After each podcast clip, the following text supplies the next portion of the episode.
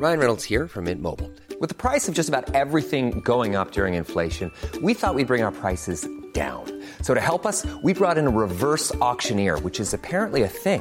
Mint Mobile unlimited premium wireless. Ready to get 30, 30, bit to get 30, bit to get 20, 20, 20, bit to get 20, 20, bit to get 15, 15, 15, 15 just 15 bucks a month. So, Give it a try at mintmobile.com slash switch. $45 upfront for three months plus taxes and fees. Promo for new customers for limited time. Unlimited more than 40 gigabytes per month. Slows. Full terms at mintmobile.com. Bonjour et bienvenue dans Podcasting, le podcast quotidien d'actualité du Grand Sud-Ouest. Chaque jour, suivez-nous à la découverte de l'information régionale avec des journalistes et chroniqueurs du territoire. Je m'appelle Juliette Chénion.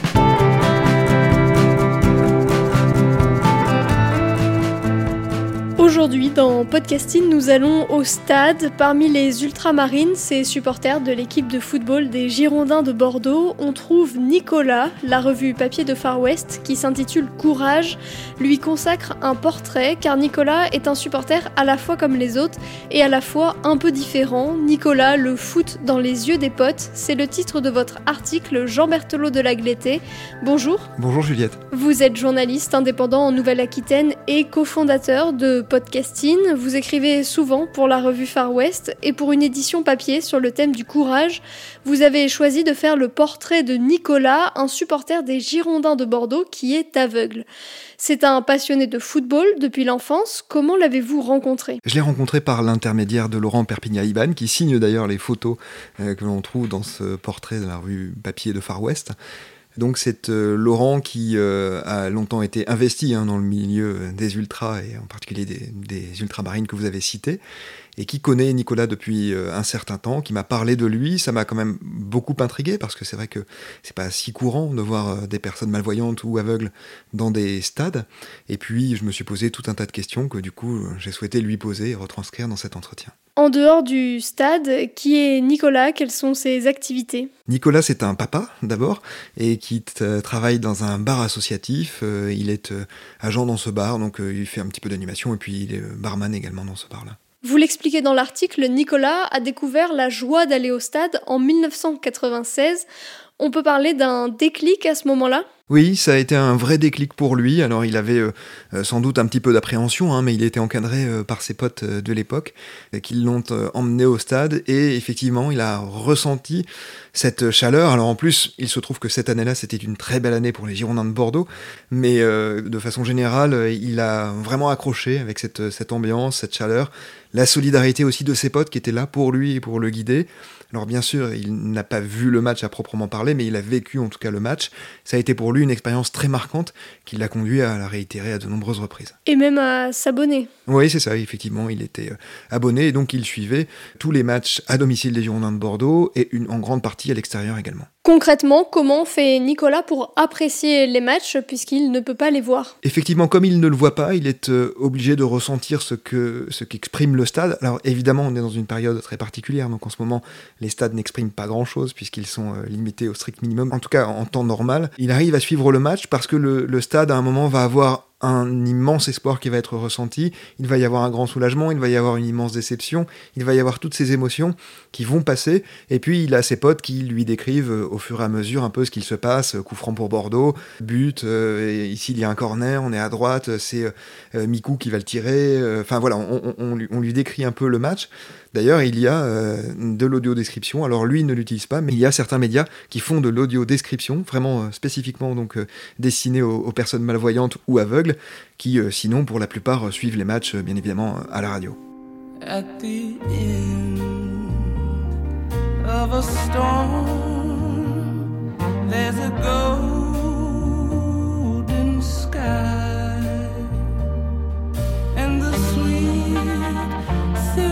So.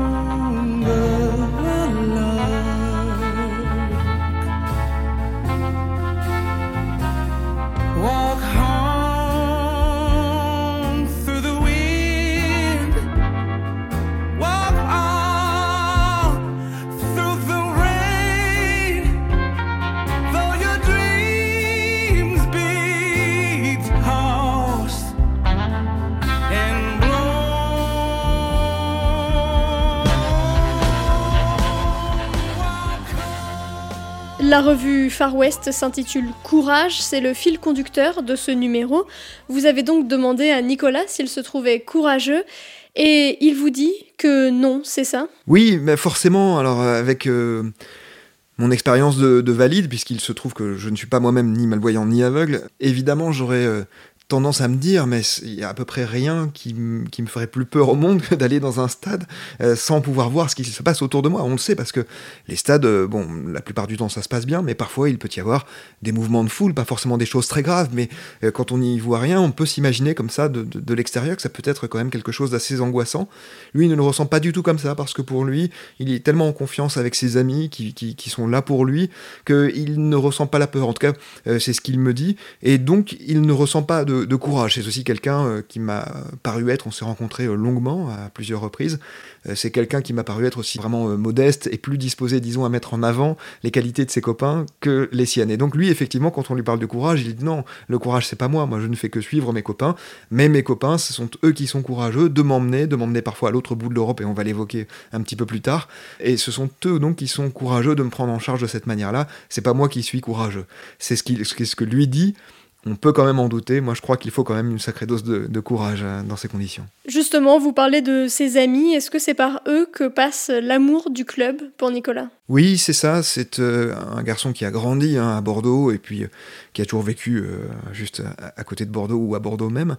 Et effectivement, qui a toujours été entouré de potes qui étaient fans de Bordeaux, parfois membres des Ultramarines que vous avez cités. Et donc pour lui, ça a été euh, une logique, et c'est à travers ses potes donc qu'il est devenu euh, fan de Bordeaux. Et maintenant, il l'est euh, sans, sans, avoir besoin de l'intermédiaire de personne. il est tout simplement un fan parmi tant d'autres des Girondins de Bordeaux, un fan qui du coup vit des heures un peu difficiles ces dernières saisons. Il y a les ressentis au stade, mais il y a aussi la logistique. Nicolas est un ultra, il fait donc de nombreux déplacements. Comment ça se passe dans la pratique? Eh bien, dans la pratique, ce sont euh, ses copains et lui qui réservent euh, des hôtels, des hébergements, euh, des moyens de voyager. Donc parfois il voyage en voiture, parfois il voyage en, groupe avec les autres supporters. Et, donc, bon, au final, ça se passe pour lui comme à peu près tous les autres supporters. C'est-à-dire que c'est quelque chose de très cadré et de très simple. Il n'y a vraiment pas de complications particulières. Et parfois même, ils peuvent se permettre des hébergements un peu particuliers. Et je pense notamment à un déplacement à Brest qu'il avait fait il y a quelques mois pour un Brest-Bordeaux, bien sûr ses copains ne lui avaient pas dit, mais ils ont euh, passé la nuit euh, sur un bateau euh, et ils ont dormi là et ça reste pour lui un souvenir exceptionnel. Est-ce qu'il y a un, match, un déplacement qui l'a marqué dans ses 25 ans de stade? Oui, alors bien sûr, il y a eu euh, son tout premier match que vous avez euh, évoqué euh, tout à l'heure. Il y a eu son tout premier déplacement qui était à Monaco. Bon, à Monaco, c'est pas exactement là où il y a l'ambiance la plus chaude hein, de France. C'est un public assez clairsemé en temps normal, on va dire. Mais lui, son plus grand souvenir, ça date du 23 février 2010, pour être tout à fait précis. C'était en Ligue des Champions et ce jour-là, Bordeaux se déplaçait à Athènes pour jouer contre l'Olympiakos, qui est l'un des, plus grands clubs hein, grecs.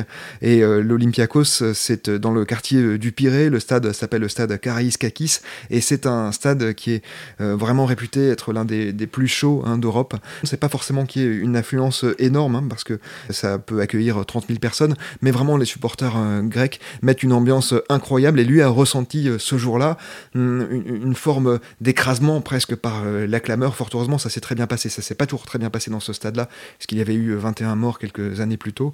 Mais en tout cas, ce jour-là, ça s'est très bien passé.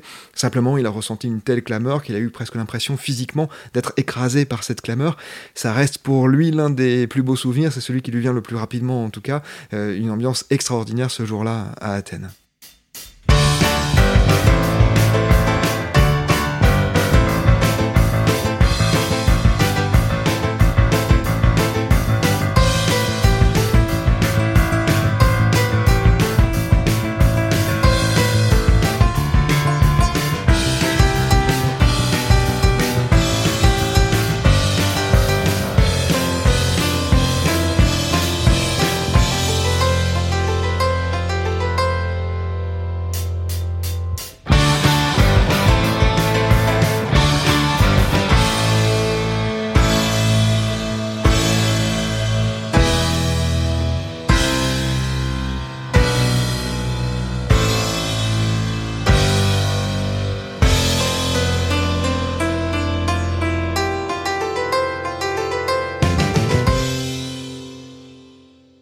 Ce que vous écrivez, on comprend que Nicolas est avant tout un supporter de football.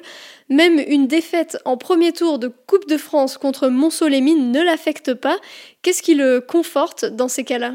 Bah oui, c'est vrai qu'il euh, s'était déplacé ce jour-là à Montsolémine. Euh, c'était en plus pour voir sans lui faire euh, injure en rien, une petite équipe, Montsolémine, qui a évolué à plusieurs divisions en dessous de Bordeaux, et qui, eh bien, effectivement, ce jour-là avait éliminé Bordeaux. C'est d'ailleurs une habitude hein, pour les Bordelais de se faire éliminer par des plus petites équipes.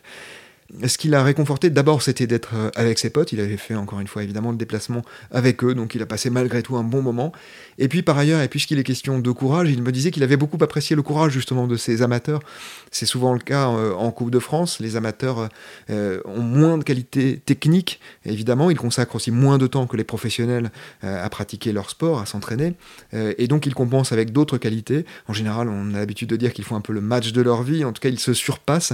Ils essayent d'être au-dessus de leur niveau, ils y parviennent par une forme de solidarité, de dépassement. Et ce jour-là, il a ressenti cela avec ses amateurs de Mont-Soleil-Mines, et ça a fait partie des choses qui l'ont conforté. De manière plus générale, vous avez aussi abordé avec Nicolas la question de l'inclusion des personnes qui ont un handicap dans le sport.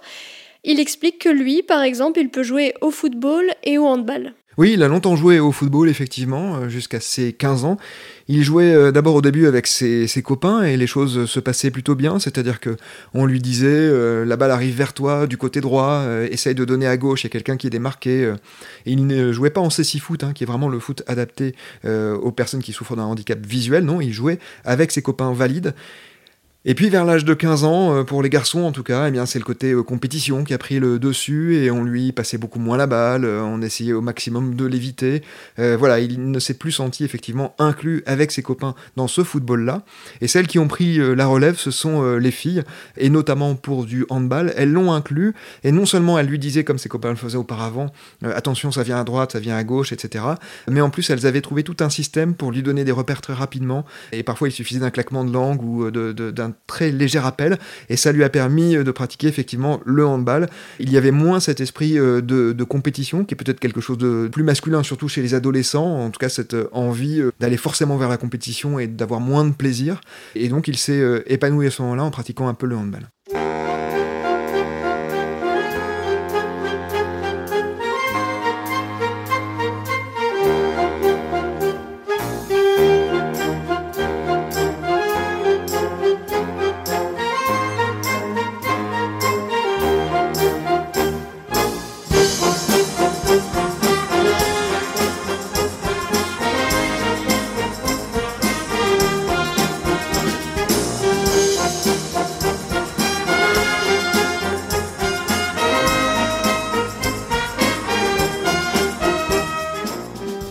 Nicolas est aveugle depuis sa naissance, mais en tant qu'adulte, de ce que on lit dans son portrait, finalement, il ne se sent pas vraiment différent des valides, c'est ça? Oui, c'est exactement ça. Il était d'ailleurs un peu surpris que je souhaite euh, lui consacrer un portrait parce que c'est quelqu'un euh, d'assez discret, d'assez modeste. Et euh, pour lui, il n'est en rien différent d'un autre supporter. Alors ça, encore une fois, c'est son avis. Mais c'est vrai que lui, en tout cas, ne se sent en rien différent. Et je pense que quand il est avec ses potes et quand il est au stade, effectivement, il doit être un supporter tout à fait lambda. Et d'ailleurs, si on doit parler de stigmatisation, Nicolas se sent peut-être plus pointé du doigt par le fait d'être ultra que parce qu'il est aveugle. Oui, exactement, parce qu'il estime, et il n'est pas le seul à l'estimer, que euh, en dehors du milieu du football, eh bien, la société jette un regard sur les ultras assez euh, méprisant parfois. Elle les confond d'ailleurs très souvent avec des hooligans. Hein. On rappelle que les ultras, ça n'a rien à voir avec des hooligans. Ce sont des gens qui sont euh, investis pour soutenir leur club, mais qui ne sont en rien violents, en tout cas pour l'immense majorité d'entre eux, en particulier à Bordeaux. Donc lui, il souffre effectivement de cette stigmatisation, ou en tout cas il la relève, peut-être que souffrir est un grand mot, mais il la relève comme la plupart des ultras. Et c'est davantage ça, effectivement, qui le, peine ou qui l'ennuie que euh, le fait d'être considéré comme un, supporter aveugle, puisque, effectivement, on jette sur lui un regard de supporter tout court. Merci Jean Berthelot de la Glété. Votre article Nicolas, le foot dans les yeux des potes est à retrouver dans la revue Far West sur papier et en ligne. C'est la fin de cet épisode de podcasting, production Anne-Charlotte Delange, Lisa Feignet, Mathilde Leuil, Clara Etchari, Marion Ruot et Guillaume Cascara, iconographie Magali Marico, programmation musicale Gabriel Taïeb, réalisation Olivier Duval. Si vous aimez podcasting, le podcast quotidien d'actualité du Grand Sud-Ouest, n'hésitez pas à vous abonner, à partager, à liker nos pages sur les réseaux sociaux. Retrouvez-nous chaque jour à 16h30 sur notre site et nos réseaux sociaux, ainsi que sur les pages des médias indépendants de la région qui sont nos partenaires. Retrouvez-nous aussi sur toutes les plateformes d'écoute Google Podcast, Apple Podcast ou Spotify. Podcasting, c'est l'actu dans la poche.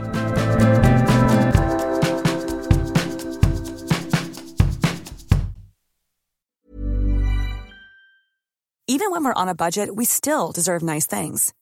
Quince is a place to scoop up stunning high-end goods for 50 to 80% less than similar brands. They have buttery soft cashmere sweaters starting at $50, luxurious Italian leather bags, and so much more. Plus, Quince only works with factories that use safe, ethical, and responsible manufacturing. Get the high-end goods you'll love without the high price tag with Quince. Go to quince.com/style for free shipping and 365-day returns.